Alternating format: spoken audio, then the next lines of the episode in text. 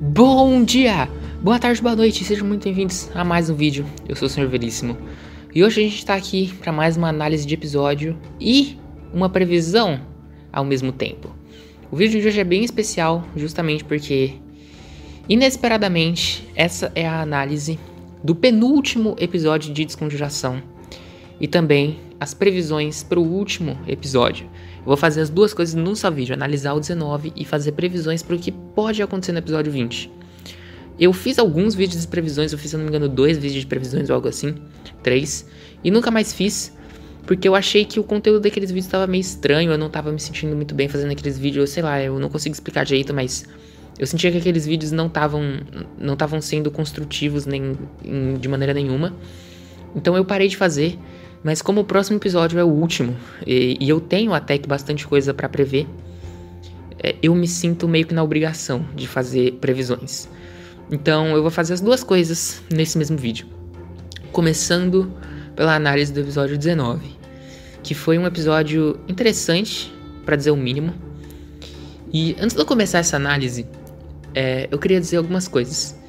Eu, desde que eu comecei esse canal, eu sempre tive na minha cabeça, eu prometi para mim mesmo de que eu ia ser sempre honesto, sempre falar o que eu penso, sempre nos vídeos é falar a minha opinião mesmo sobre os episódios. E durante 99% dos meus vídeos eu faço isso mesmo. Eu faço, eu falo o que eu realmente achei do episódio. E de modo geral, assim, eu sempre falo que foi muito bom, né? Porque realmente Desconjuração é muito bom. Mas 1%, algumas vezes eu não falo algumas coisas que eu queria falar por talvez medo ou talvez é, hesitação ou alguma coisa assim, mas com esse episódio eu não vou fazer isso. Eu tenho algumas críticas a esse episódio e eu vou fazê-las. Mas vamos do começo. Começando então o episódio, a gente entra na dungeon do esgoto, uma dungeon incrível, por sinal. E logo no começo a gente já vê um papel do Anthony. Tem um diálogo ali, Bruno, Kaiser, todo mundo ali muito bonito, diálogo muito bom. E aí a gente tem o papel do Anthony. E a gente descobre já, né, que o Anthony morava lá embaixo. É, era de, de, se esperar, de se imaginar. De acordo, se você parar pra pensar, lembrar lá do episódio, acho que o, o 16 ou o 15, acho que foi o 15, que o pedaço de pizza tava sumindo, né, da pizza lá em cima na, na cozinha. A gente, desde então a gente já suspeitava de que o Anthony tava por ali, né? E a gente só confirmou essa teoria quando a gente viu a passagem secreta embaixo da geladeira. Então, basicamente, começa o episódio com o Anthony aparecendo, ele aparece com a Sucal. É, tem ali uma piada bem legal que o Selbit faz, né? Impossível ser a Sucal com o Anthony. É uma quebra de quarta parede interessante. Esse episódio teve várias quebras de quarta parede, inclusive. Então, muito interessante esse começo com o, quando o Selbit apresenta a ideia da dungeon, né? De que a ideia é a Sukal estar atrás dele o tempo, atrás deles o tempo todo e eles terem que é sempre fugir dela e correr e tal e fazer meio que por turnos. Eu achei muito interessante, é foi uma ideia muito boa do Selbit. E ela tá sempre atrás ali, rende umas cenas bem legais mais para frente, umas cenas engraçadas, tensas, bonitas. Né? Foi uma sacada muito boa realmente do Selbit. E já começou o episódio, mano, assim que eles dão os primeiros passos no esgoto, a gente já vê imediatamente que é um labirinto. É um esgoto com uma série de caminhos para todos os lados, muito confusos, muito escuros e que levam para várias localizações bem peculiares. Logo no começo, a gente já encontra ali um, uma curva para a esquerda que dá num esgoto completamente sujo e nojento, e a gente cai direto na cara de um scripta, na cara do Ikki. É Ikki o nome dele, que é o, o, maluco das duas pistolas, né?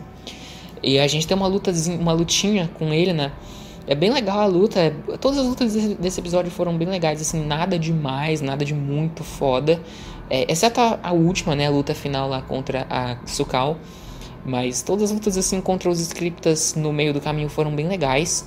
Eu gostei muito do, do wiki, do design dele, da ideia dele, da ideia e do design de, dos outros dois, três scripts que estavam nessa dungeon. De modo geral, tirando o Anthony, né? de modo geral, eu gostei bastante. A luta contra o primeiro, que foi o Wiki, esse cara das duas pistolas, eu gostei também. Mas tem uma coisa que eu quero é, fazer, que eu quero perguntar sobre essa luta que eu não entendi muito bem. E se vocês souberem me responder, eu adoraria. O Selbit falou que não dá para desviar de bala. E o que eu achava era que você só podia desviar de bala no corpo a corpo. Tipo assim, a queima-roupa você podia desviar ou contra-atacar. Porque os monstros, direto o Selbit fala que, tipo, ah, você tá corpo a corpo, então você pode ser contra-atacado. Inclusive no episódio do Empap, no episódio 18, o último episódio, né, tirando esse 19. O Selbit fala isso pro Kaiser, se eu não me engano, quando o Kaiser vai dar tiros a queima-roupa no Empap. O Selbit fala, tipo, você tá suscetível a contra-ataque, porque você tá dando tiros a queima-roupa.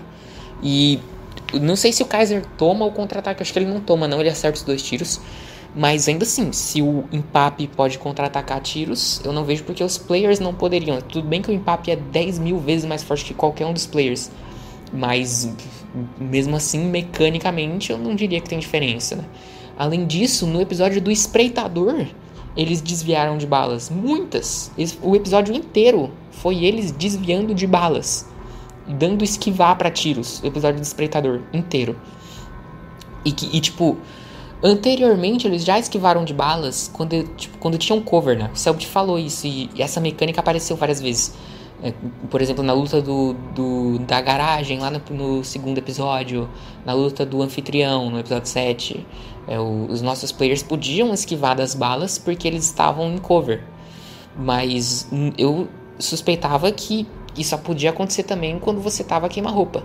Porque no episódio do Espreitador, eles desviaram a torta e a direita de todas as balas. Foi esquiva para todo lado. E não só os players, os monstros também, os devorados, esquivaram de um monte de bala.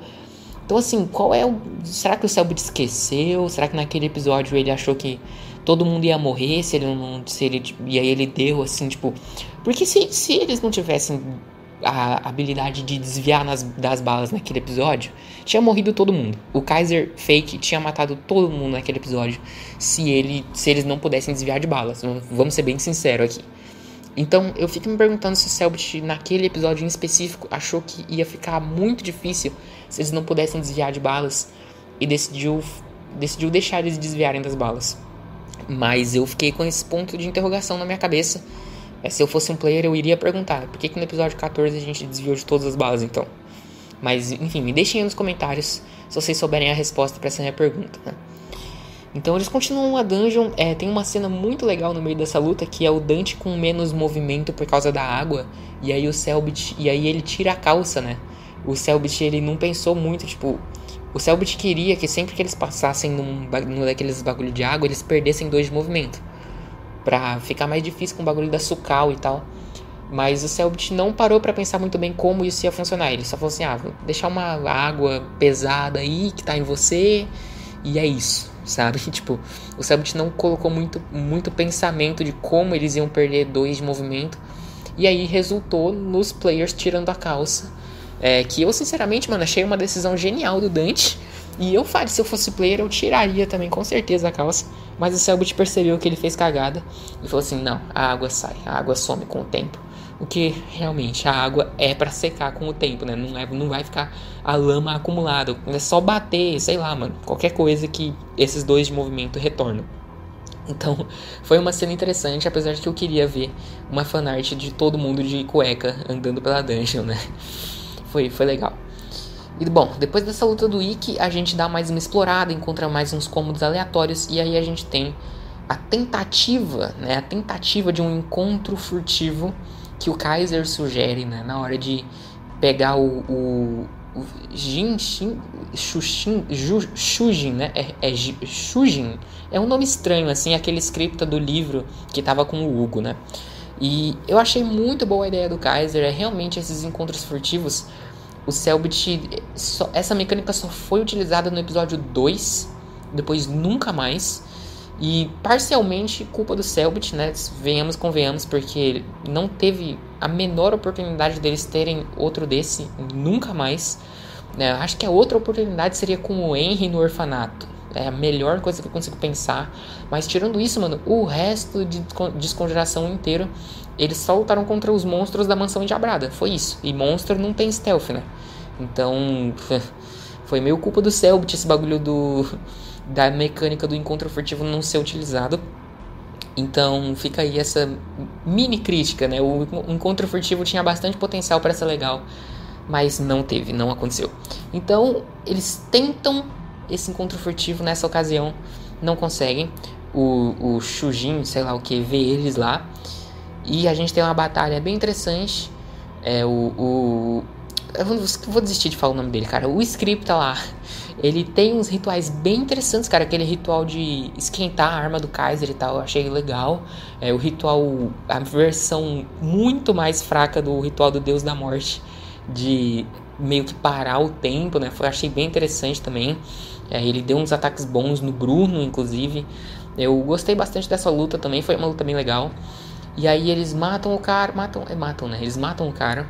E aí tem o jogo, o jogo do Hugo, que é para pegar uma das chaves.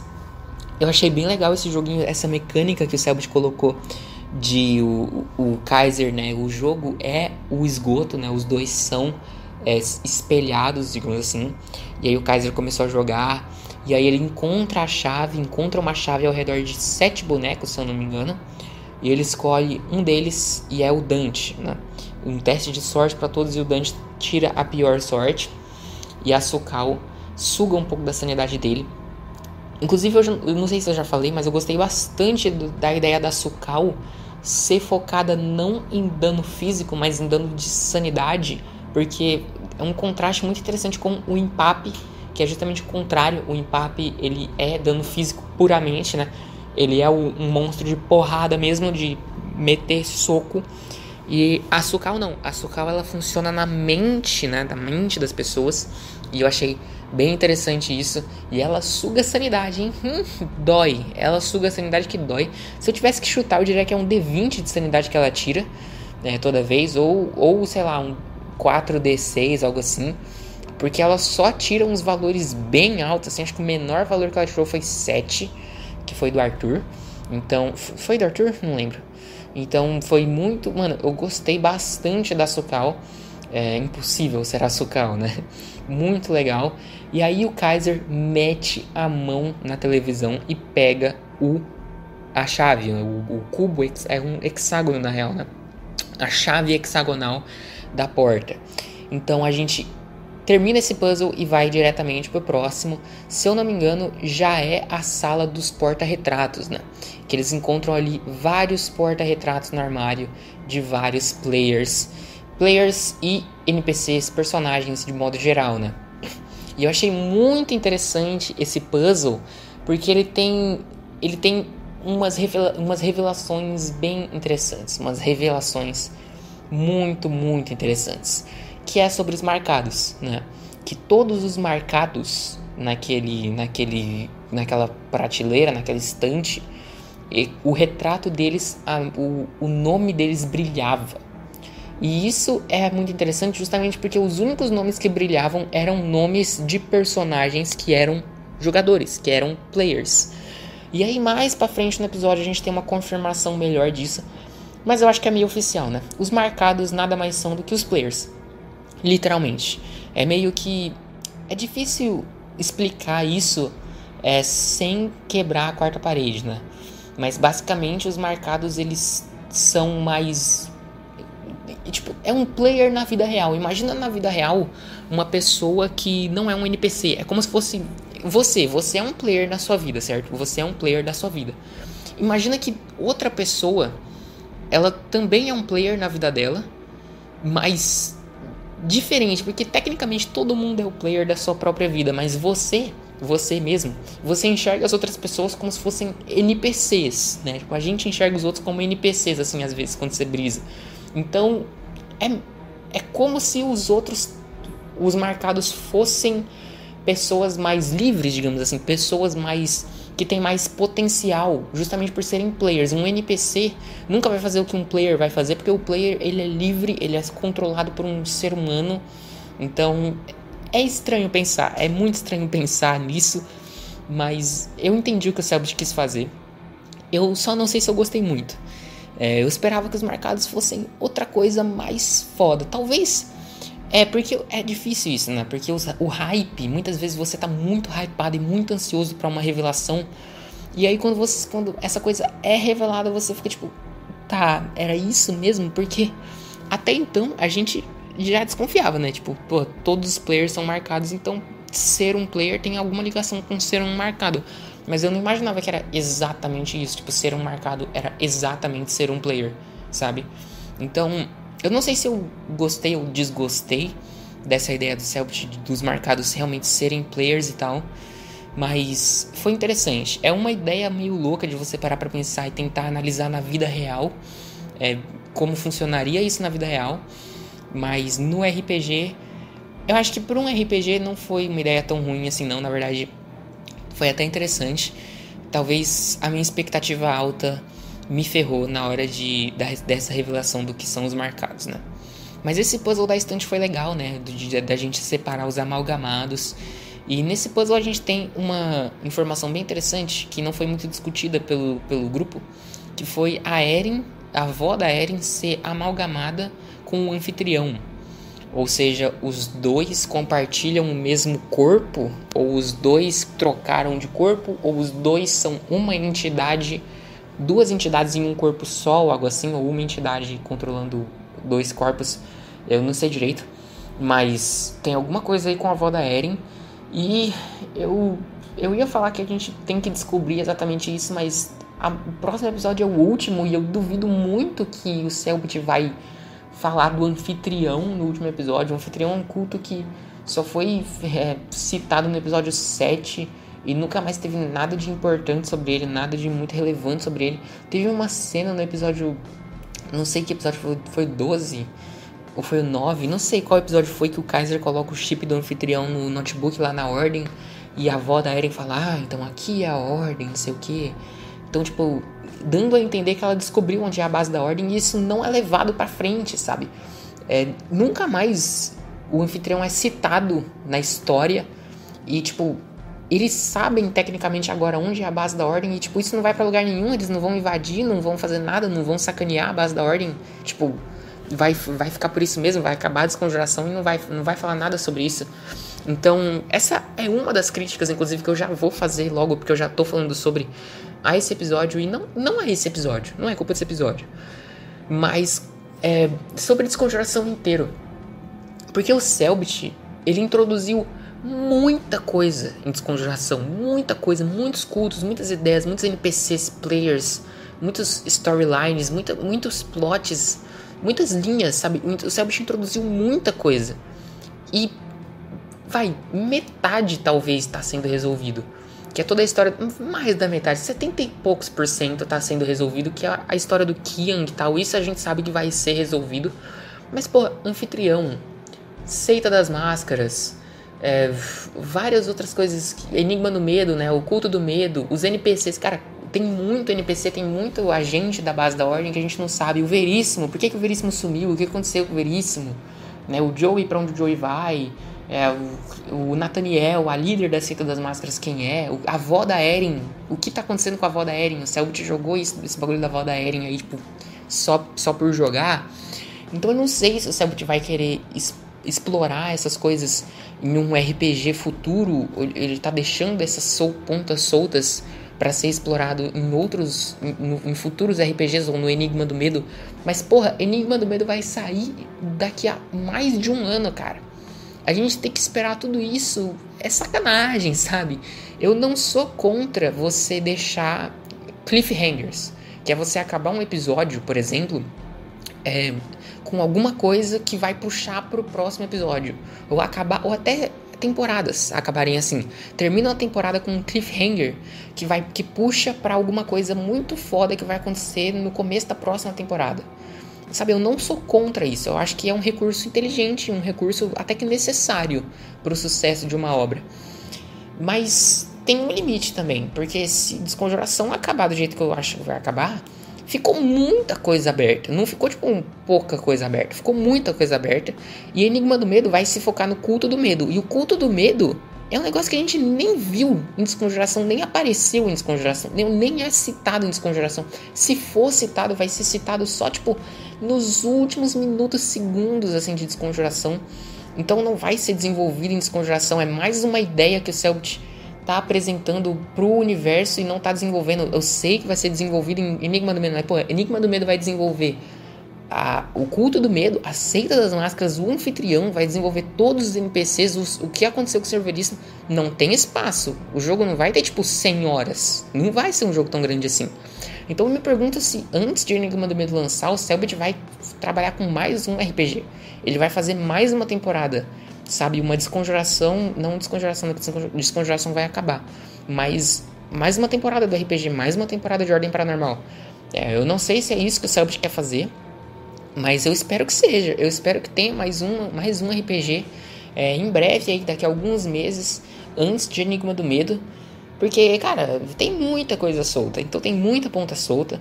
Então quando o Selbit fala no final do episódio que é esse. O próximo episódio é o final, eu fiquei.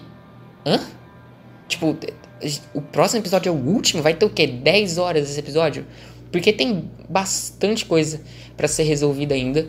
Mas eu acho que o Selbit vai. O Selbit vai fazer alguma coisa. Ele vai ou dar um, uma, um fechamento para isso é, num RPG futuro que vai sair daqui a alguns meses. Ou ele vai, mano, dar umas respostas meio, meio breves, assim, para cada um desses pontos. É, porque, mano, vemos com vemos, você não pode simplesmente introduzir esse tanto de coisa no seu universo e simplesmente não resolver nada, né? Você não pode simplesmente deixar ali porque, pô, então por que, que você introduziu? Se vai ter ali e não vai servir para nada, por que, que você introduziu, tá ligado? Então, é isso. Eu só queria desabafar isso aqui porque eu, sinceramente, não. Eu, eu espero que o Selbit não termine Desconjuração e todos esses mistérios e todos esses cultos alternativos e todas essas plotlines que ficaram em aberto continuem em aberto. É, a maioria vai ficar, inevitavelmente mas que pelo menos o Selbit deu uma dica pra gente de que numa próxima temporada ele vai resolver todas essas coisas. Em alguns meses, daqui para alguns meses vai sair uma próxima temporada, nem que seja curta antes do Enigma do Medo sair, porque a gente precisa. A gente precisa, Enigma do Medo não tem como cobrir tudo isso, pelo menos se tiver, tem como, mas tem que ser muito enorme o jogo. Então sei lá, eu estou meio incomodado com isso. Mas eu acho que eu vou confiar no Selbit. Eu acho que eu sei, eu acho que ele sabe o que tá fazendo, apesar de tudo. E bom, se desconjuração realmente terminar em aberto, eu vou começar a ter sérios e sérios, sérios problemas com ansiedade para Enigma do Medo. Porque Enigma do Medo tá prometendo resolver muita coisa, né? Se realmente Desconjuração for terminar em aberto, Enigma do Medo tá prometendo resolver um monte de história em aberto, um monte de história que tem, mano, muitas linhas, muitas coisas soltas. Então, eu espero que o Sabot não termine com tanta coisa em aberto, porque Enigma do Medo não, eu acho que não, ele não vai dar conta de cobrir tudo isso. E se der conta, olha, mano, se Enigma do Medo, se realmente Desconjuração terminar bem aberta assim, com várias linhas soltas, e Enigma do Medo chegar, mano, e amarrar tudo, ficar perfeito, cara, eu vou bater palma. Porra, eu vou amar nossa, eu vou eu vou pagar pau para esse jogo, eu vou dar todo o meu dinheiro pro Selbit para esse jogo, cara. Porque realmente vai ser foda se ele conseguir realmente fechar todas essas histórias pendentes em Enigma do Medo. É, então eu vou ficar com bastante problema de ansiedade para Enigma do Medo se Descongelação realmente terminar em aberto. Porque ou Enigma do Medo daí consegue fechar tudo bonitinho e fica tudo lindo, ou vai continuar um monte de coisa em aberto e aí, mano, deixar tudo em aberto por, me, por anos e anos aí é foda, tá ligado? Eu não sei o que Sabot quer fazer depois de Enigma do Medo pro Universo de Ordem Paranormal. Mas enfim. Acho que vocês entenderam o que eu quero dizer. Eu espero que isso tudo se resolva melhor. Eu espero que a gente tenha mais, é, mais explicações sobre tudo isso. E que o episódio final explique um pouco de tudo pra gente. É, talvez não dê tempo, mas. Enfim, eu só espero que o Selbit saiba o que ele tá fazendo. Então, bom, voltando, eu desviei bastante do assunto. O, tem o puzzle lá das, dos, dos porta-retratos. E eu não sei se é agora que é a luta do contra o, ah, o Rock Lee e a mulher grandona lá, né? Eu vou chamar de Rock Lee, que eu não lembro o nome dele. É um moleque loiro que é muito ágil e muito rápido e tal. Eu não sei se é agora, mas eu vou falar sobre essa luta agora porque eu gostei muito dessa luta foi basicamente, mano, um show do Bruno, né? Essa luta foi, foi o Bruno solando, Bruno solo, né? O Arthur usa o ritual de raiva incontrolável no Bruno sem pensar muito. E o Bruno vira um monstro, né? O Bruno chega e arrebenta a cara do Rock Lee, mano. Ele dá uma só na mulher, mano. Ele dá uma só naquela mulher enorme. Ele chega nela e tou, dá uma marretada nela que a mulher explode.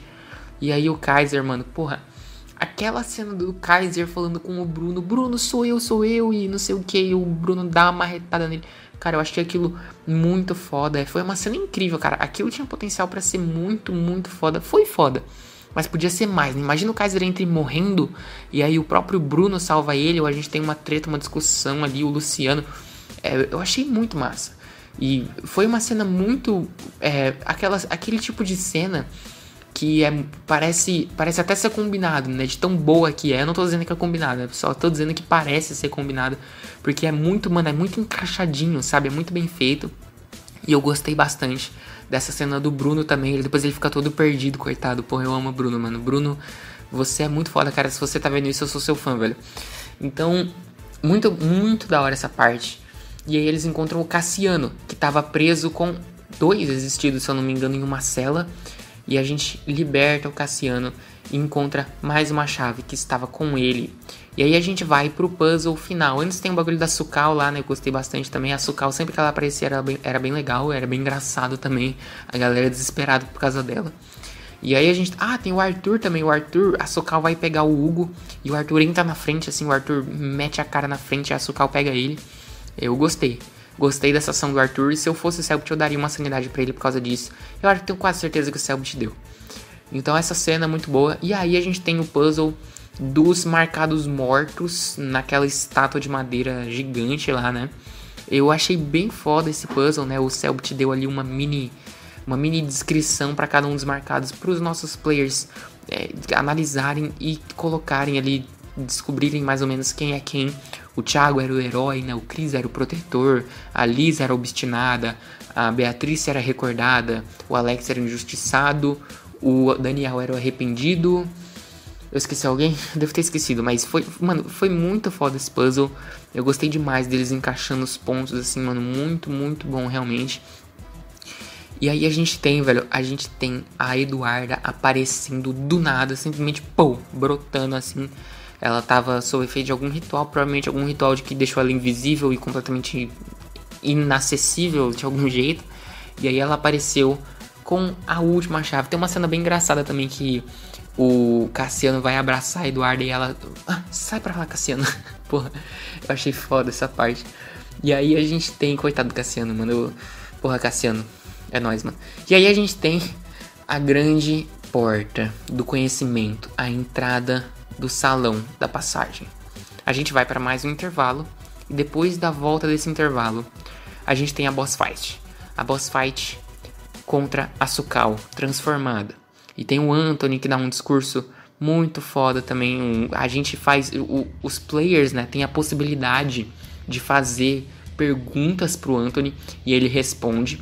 Ele fala, né, que o Gal encontrou um mar... se virou, se transformou em um marcado no dia que encontrou eles.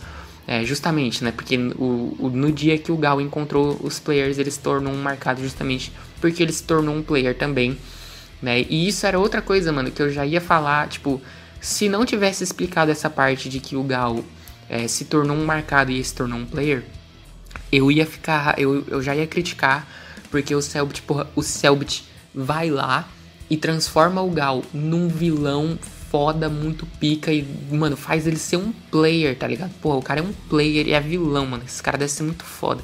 E ele aparece em dois episódios. Tá ligado? Você tá de sacanagem, né? Que o cara vai aparecer em dois episódios. O cara é um player vilão, o vilão máximo foda de descongelação. Então, tipo, ainda bem que tem uma explicação, pelo menos razoável, pro Gal só aparecer em dois episódios e ainda assim ser um player, né? Senão eu ficaria meio desapontado, mas ok, pelo menos tem ali um, um motivo é, razoável por trás, vai. Então, eu gostei bastante disso. A gente descobre também, eu acho que quando a é a Mia, né? A Mia manda pro Arthur a mensagem, uma mensagem via Zap Zap. Isso é lá na primeira batalha, inclusive, se eu não me engano. Ou não? Não, acho que é na segunda batalha contra aquele escritor do livro. Alguma das duas. Que o Arthur descobre, mano, que a Mia achou mais uma página, a página arrancada do diário do Arnaldo Fitz. E naquela página dizia bastante coisa, mas a informação principal é que a desconjuração, a ordem da desconjuração não é um grupo, é uma ordem de eventos. E eu meio que meio que eu, que eu profetizei isso daí, meio que eu previ isso daí no último vídeo no, na análise do episódio 18, parte 1, em que eu falo que a desconjuração é uma profecia, né?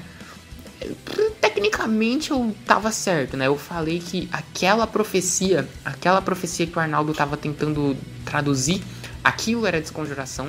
E eu não sei se é exatamente isso, mas uma ordem de eventos, profecia, o Arnaldo estava traduzindo, provavelmente eu acho que eu acertei. Então, ponto para mim, né? Acertei mais uma previsão.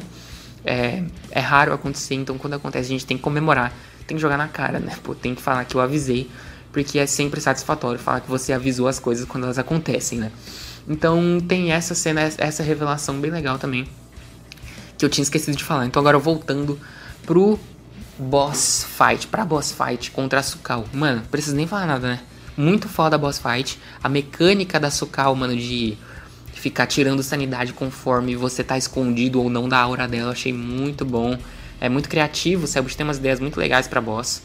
É, o grito dela, a música, mano, a OST. Ô, oh, Júlio Victor, mano, eu pago um pau pra você, velho. Se você tá assistindo, mano, na moral, você é foda. Ô, oh, essa OST, mano, puta merda, mano. Que OST boa. O grito dela, o, o a arte dela impecável, impecável, assim, a, o concept art, assim, né, o, a cutscene dela aparecendo, dela na tela, assim, com o Anthony olhando.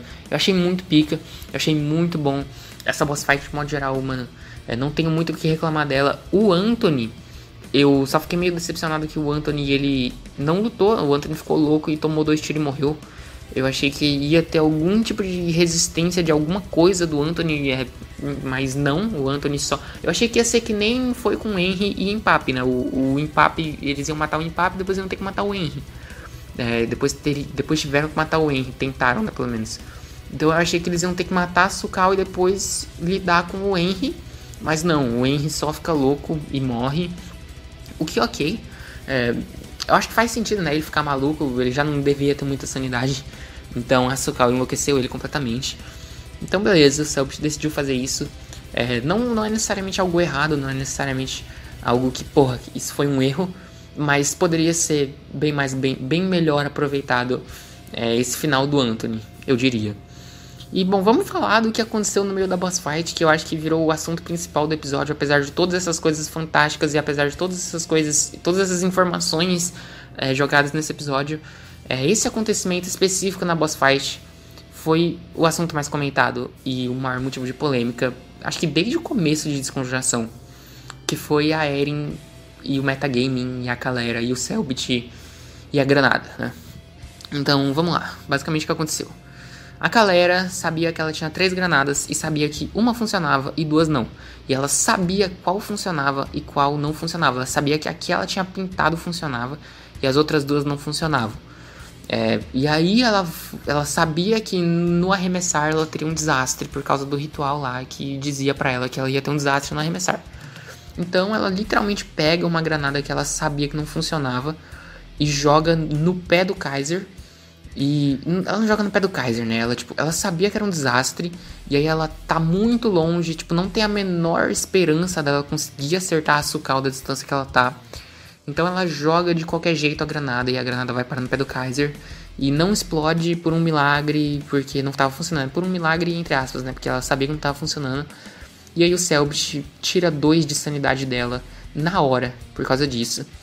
É, muita coisa acontece depois envolvendo esse assunto, mas o mais o central é isso, né? E bom, vamos lá. O que eu tenho a dizer sobre isso? É meio bosta, né? meio merda. E eu não tô falando da Eren, não tô falando da Calera, tô falando do Selbit. É, o Selbit, na minha opinião, é o mais errado nessa história. Lógico, a Calera não tá certa. Não, não é que a Calera é, é um, não fez nada de errado. A Calera fez metagaming. Mas, para mim, o Selbit errou mais do que a Calera e errou mais do que a Eren nessa situação por dois motivos. O primeiro, o Selbit falou é, os números das granadas que estavam certas e erradas. Ele não falou os números da granada, das, o, tipo, exatamente qual granada estava certa, que estava funcionando e qual granada não estava. Mas lá atrás no episódio. Não sei se foi episódio 9 ou 15. Algum, algum episódio que a, que a galera faz as granadas, né? A galera, a Eren no caso, vai lá e faz as granadas. É, ela, o Selbit pede testes de mecânica para Eren e ele fala: três granadas funcionam e duas não, dá cinco. E não era pro Selbit ter falado isso. É, na hora eu não percebi, mas isso foi um erro do Selbit, porque isso abriu espaço para metagaming da galera. E tudo bem que a galera fazer metagaming não é culpa do Selbit, mas o Selbit devia saber melhor, devia ter uma consciência melhor do que simplesmente falar que ah, você tem três granadas que funcionam e duas que não, porque a, a Eren não tinha como saber que duas granadas não funcionavam. Então agora a Calera tem essa informação e pode usar a favor dela, que foi exatamente o que ela fez sem querer, mas foi. Então foi um erro da Calera com certeza, mas eu acho que mais do Selbit. Então para mim esse foi o primeiro erro do Selbit. O segundo erro do Selbit foi tirar a sanidade da Eren ali na hora, quando aconteceu, quando aconteceu ali o metagaming. Isso foi um erro do Selbit, foi o maior dos dois erros, na minha opinião. Porque o Selbit já falou várias vezes que ele tira a sanidade dos players quando eles fazem metagaming e adiciona a sanidade, dá sanidade para eles quando ele sente que eles fizeram um roleplay bom, quando ele sente que os personagens fizeram coisas legais durante o episódio, ele dá a sanidade como recompensa. E eu sou totalmente a favor desse sistema, eu acho uma maneira ótima de é, recompensar os players e também punir eles ao mesmo tempo. Eu acho incrível. É, mas funciona tão bem porque é feito no final do episódio. Porque é feito depois que o episódio acaba e nenhum dos players sabe o porquê eles fizeram isso. Nenhum dos players sabe o, o que tirou ou o que deu sanidade para eles. Quando eles perdem sanidade, eles sabem que é por causa de metagame, mas eles não têm certeza em que cena específica que foi. Então, é por isso que funcionava, porque o Selbit não falava. Mas o Selbit foi lá e falou. O Selbit falou, ó, você perde dois de sanidade. Ele falou ali na hora. E isso não só foi desnecessário, como quebrou o clima da batalha e a gente ficou meio, sabe, ficou um clima meio tenso ali. A galera começou a chorar, não só porque ela tecnicamente, entre aspas, fez cagada, que eu não acho que ela fez. Não, foi. Ela.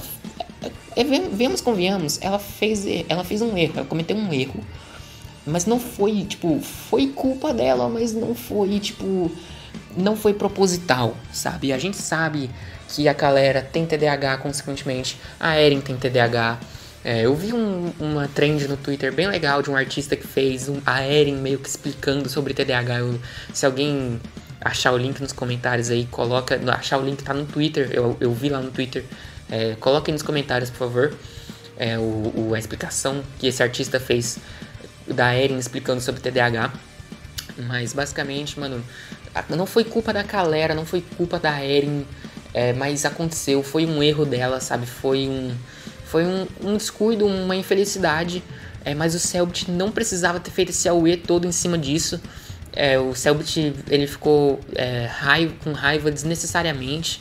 É, ele perdeu um pouco ali o, o equilíbrio, perdeu ali um pouco o, a noção das coisas, e aí ele deu meio que um esporro desnecessário, total desnecessário na galera no meio do bagulho, quebrou totalmente o clima da boss fight, um bagulho muito mais foda, assim, sabe?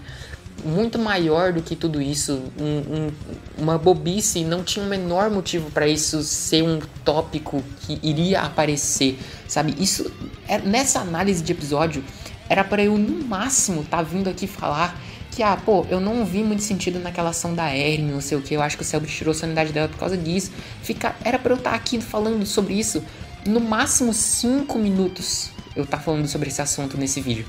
Mas o Selbit fez um escarça, um escarcer, não lembro o nome da palavra, porra, um escar alguma coisa. Em cima disso, ele fez um away em cima dessa situação e acabou prolongando isso e, e aumentando isso, fez um uma tempestade em um copo d'água, né?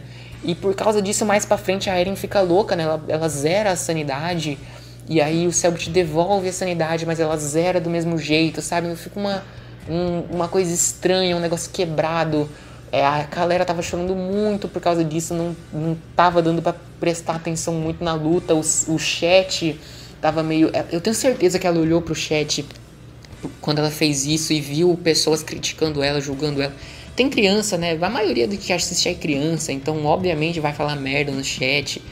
Então é, a galera meio que quebrou, não só porque a Eren tava quebrando, como também porque a situação foi chatíssima, né? Foi extremamente chata.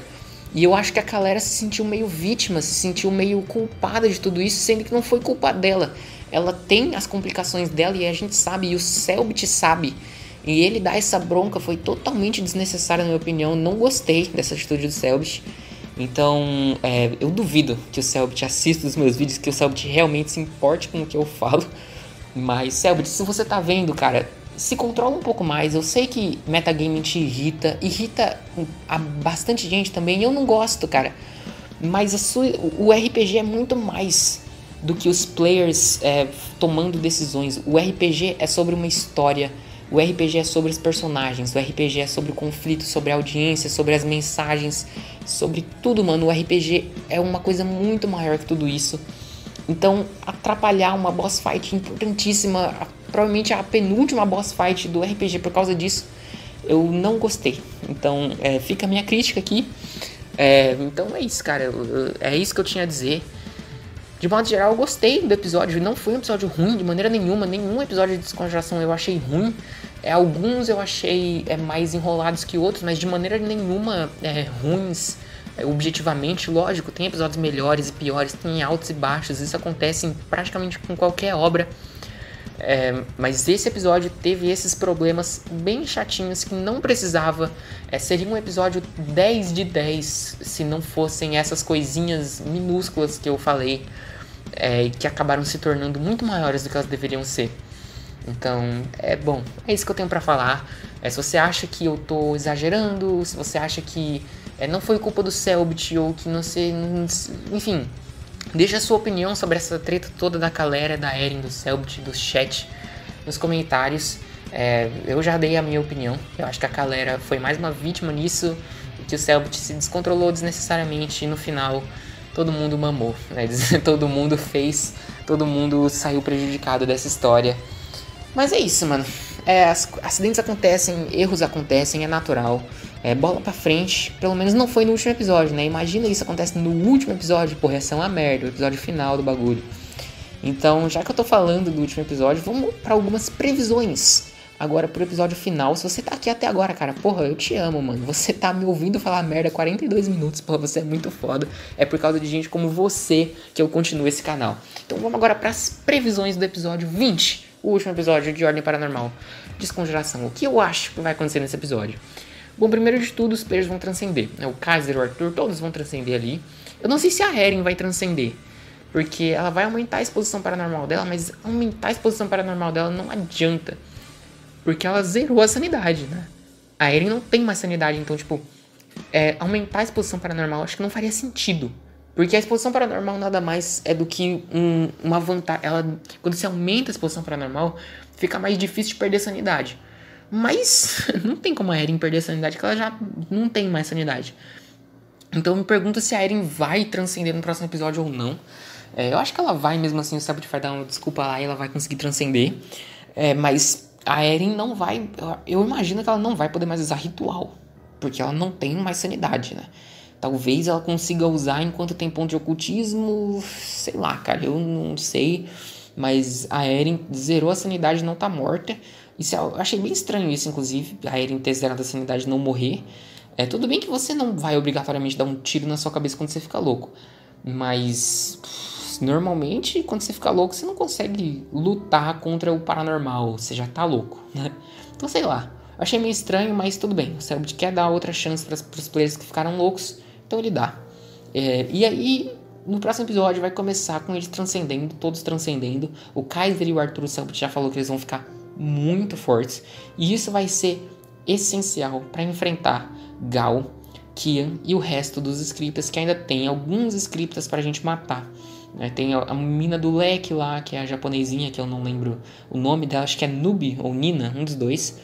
É a mina do leque lá no que paralisou eles, né, no orfanato a primeira vez, eles têm que enfrentar ela de novo. É, mano, tem, tem um monte de script que o design a gente não, não viu direito ainda. Tem o Henry, né, que tá sumido. É, não sei se ele vai voltar, não sei. Mas o Henry tem que aparecer de novo, né? Ele, ele saiu correndo. Então tem alguns scripts pra gente resolver. E o Gal e o Kian. Provavelmente no próximo episódio a gente já vai direto pro orfanato, né? E já vai, mano. Eu acho que a gente vai encontrar. Tem o Tim. O Tim tá com o Gal. E eu não sei se o Tim tá sendo usado para transferir o Gal. O Gal não, o Kian. Então eu não sei se o Tim vai virar o Kian. Ou se o Kian vai pro, pra um corpo. Ou se ele vai transcender o, o corpo e vai se tornar um um ser de, sei lá, mano, não sei o que vai acontecer com o Kian, mas eu espero que ele vire um player, né? Porque se ele virar um player, ele faz todo sentido, que aí ele se torna um marcado. É, o, o, a profecia, né, a ordem da descongelação, a ordem de eventos da descongelação já previu isso, que é o Kian se, se tornando um marcado e, portanto, se tornando um player. E eu fico me perguntando quem vai interpretar o Kian, né? Será que vai ser o Mount? Provavelmente, talvez seja o Mount, é, seria muito louco se fosse a Gabi. Imagina a Gabi volta interpretando, interpretando o Kia. Isso é muito louco. É, talvez uh, a gente veja o corpo da Beatriz e da Elizabeth né, em forma de existido ou algo assim no próximo episódio. É, é, algo que tá aí no ar, mano. Desde que o corpo da Liz sumiu, a gente tá de olho nisso. E não apareceu. Eu acho que no próximo episódio, no próximo episódio vai aparecer, vai resolver isso daí. É, eu imagino, né? Tem que resolver. O corpo da Beatriz sumir também. É algo que não pode ser ignorado. Então, depois que eles vão chegar, eu acho que vai ter uns scriptas no caminho deles para eles não poderem chegar no Gal direto. Eles vão matar esses scriptas. E aí vai ser tipo metade do episódio matando script aleatório.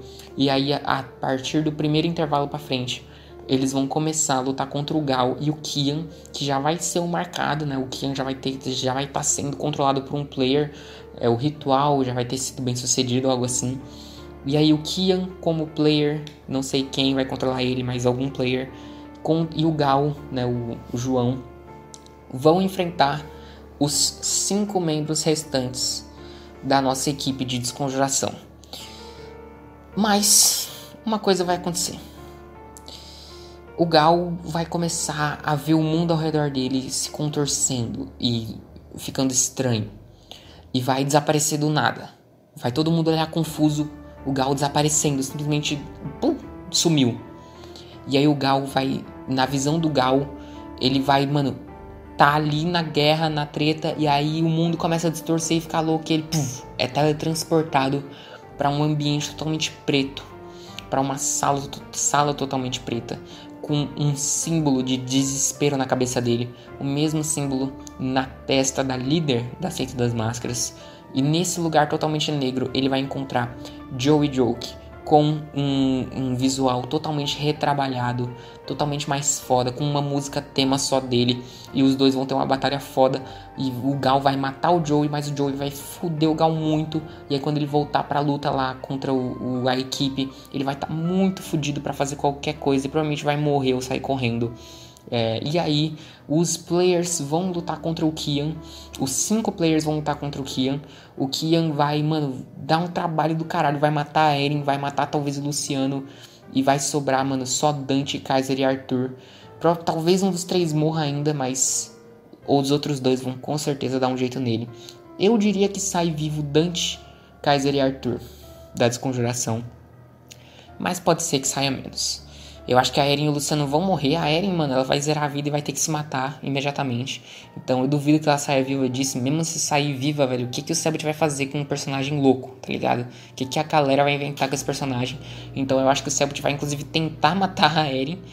E por que que eu acho que o Joey vai aparecer e vai enfrentar o Gal sozinho? Primeiro de tudo, o Joey é, virou um membro da Seita das Máscaras e se ele não ajudar na luta contra o Gal, não vai fazer muito sentido. Primeiro porque o, o, tudo que restou do personagem Joey, todo o resto de motivação que ainda tem, todo o resto de motivo que ainda existe pro Joey e ser um personagem em descongelação é o Gal. A existência do Gal, enquanto o Gal tá vivo, o Joey ainda tem um motivo. A partir do momento que o Gal morrer, o que vai ser do Joey? O Joey vai ser um, um, membro aleatório da seita das máscaras, que é um culto que a gente nem sabe nada sobre direito, que, que protege o equilíbrio, que é um negócio que a gente nem sabe o que significa. Então, o Joey vai ser um membro aleatório desse culto aleatório que nem foi trabalhado direito. O Selbit não vai fazer isso. Então, eu acho que o, o Joey vai definitivamente aparecer nessa luta final. Pelo menos eu quero e eu acho que ele tem que aparecer. É, principalmente porque, de novo, o Joey não tem rumo, o personagem dele não tem rumo para ir, a não ser lutar nessa batalha final contra o Gal no mano a mano. Para mim, é o melhor desfecho pro personagem. É, ainda mais considerando que a Cida das Máscaras falou que o Kian vai ser derrotado. É, as máscaras são citadas nesse episódio 19 no papel, num papel aleatório. Acho que é o papel do, do bagulho do Arnaldo Fritz, né? Ele fala que as máscaras lembram, alguma coisa assim. Então, mano, a seita das máscaras, ela tá contra o Kian. Ela está contra o Kian. Então, se ela não aparecer para ajudar, não sei, velho. Não faz sentido. Aí, combinado com essa storyline do Joey, eu acho que ele definitivamente tem que aparecer nesse último episódio. para as coisas fazerem sentido e se encaixar. E o outro motivo que eu acho que o Joey tem que aparecer nesse final é o equilíbrio. Porque a seita das máscaras, supostamente, ela preza e prega e quer o equilíbrio. Mas o Kian, ele tem 100% de disposição paranormal. Ele sabe tudo, ele sabe todos os rituais, ele sabe a verdade. Se, se esse cara ficar solto por aí, não vai ter equilíbrio no mundo, nem fudendo. Então a Cita das Máscaras não pode deixar esse maluco por aí. Ela tem que fazer alguma coisa. Então, se ela quer proteger o equilíbrio, mano, ela tem que dar um jeito nesse cara. Então é por isso que eu acho que a Cita das Máscaras tem que aparecer, ela tem que dar um, um jeito nisso. Outra coisa que eu acho que vai acontecer no próximo episódio é um flashback do Gal. Sim, eu acho que vai ter, praticamente com certeza, um flashback do Gal. Nem que seja, mano, sei lá, meia hora de episódio do flashback. Meia hora de um flashbackzinho, mano, contando a história do Gal, desde quando ele era criança e por que, que ele se tornou um ocultista, o, o, todo, tipo, um flashback não só do Gal, mas do orfanato inteiro, sabe, de todos os acontecimentos do orfanato, de como ele pegou fogo, de como Arnaldo Freitas morreu, é, como o Leonardo Gomes começou a converter todo mundo no orfanato, como o Kian apareceu lá e não sei o que. Eu acho que isso tem que acontecer por diversos motivos. Primeiro, qual é a motivação do Kian? Por que o Kian tá fazendo o que ele faz? Qual é a motivação do Gal? Por que o Gal tá fazendo o que ele faz? Qual é a motivação dos scriptas? Qual é a motivação de todos eles? Qual é o motivo deles fazerem tudo isso? No Segredo na Floresta, o Ferreiro era um vilão incrível e muito foda, porque a gente sabia a motivação dele, que era uma motivação totalmente plausível, que ele queria proteger a cidade dele, ele queria proteger o Santo Berço. Ele não queria que, que centenas de pessoas inocentes pegassem fogo e morressem torturadas, pessoas normais, inocentes que não fizeram nada. Ele não queria que elas morressem e ele achava que o preço a se pagar era alto demais. Então ele queria impedir isso de acontecer. Então, o Ferreira era um vilão incrível, muito foda, porque ele tinha as motivações dele muito bem estabelecidas e muito bem construídas e muito acreditáveis, que você consegue simpatizar com ele e falar, mano, esse cara não tá totalmente errado sabe? Ele não tá, ele não é um louco maníaco qualquer, sem profundidade nenhuma. E por enquanto, na minha visão, o Kian, o Gal, o Anthony, o Henry, eles são todos loucos maníacos, sem qualquer tipo de profundidade de desenvolvimento de nada. Tudo bem, eles são eles são os scriptas e são um culto muito foda que busca poder, mas isso não é uma motivação boa. Sabe, o Kian tá fazendo tudo isso porque ele quer ficar poderoso. Isso é uma motivação merda, desculpa. Isso é uma motivação merda. Se for isso, eu vou ficar triste. O Selbit sabe melhor que isso. O Selbit sabe criar uma história melhor que isso, porque ele já fez isso em O Segredo na Floresta. E ele conhece, mano. O Selbit não é de fazer um vilão que seja simplesmente um cara aleatório que quer acabar com o mundo. Isso não é um vilão bom, isso não é um vilão bem trabalhado, não é um vilão decente. Então eu espero muito, de coração, que no próximo episódio a gente tenha um flashback do Gal, um flashback do Kian, sei lá, explicando melhor as motivações deles e por que eles estão fazendo isso. Porque se terminar, se eles morrerem e a explicação for que eles queriam poder porque eles queriam ficar poderosos, eu vou achar uma merda. Desculpa, eu vou achar uma merda.